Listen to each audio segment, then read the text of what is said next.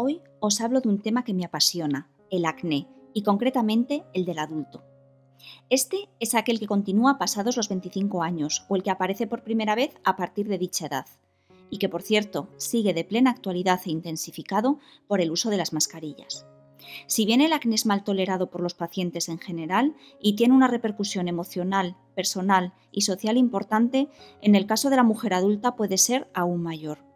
Cuesta aceptar comentarios del tipo, tranquila, es lo que te toca ahora, o no te preocupes, se te quitará cuando seas mayor, y que no se cumplan. Esto produce ansiedad, depresión y repercute directamente en la autoestima.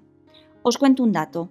El 41% de más de 3.300 mujeres entre 25 y 40 años tiene manifestaciones clínicas de esta enfermedad. Cifra elevada. Pues bien, ayudar y acompañar en este proceso es sencillamente maravilloso.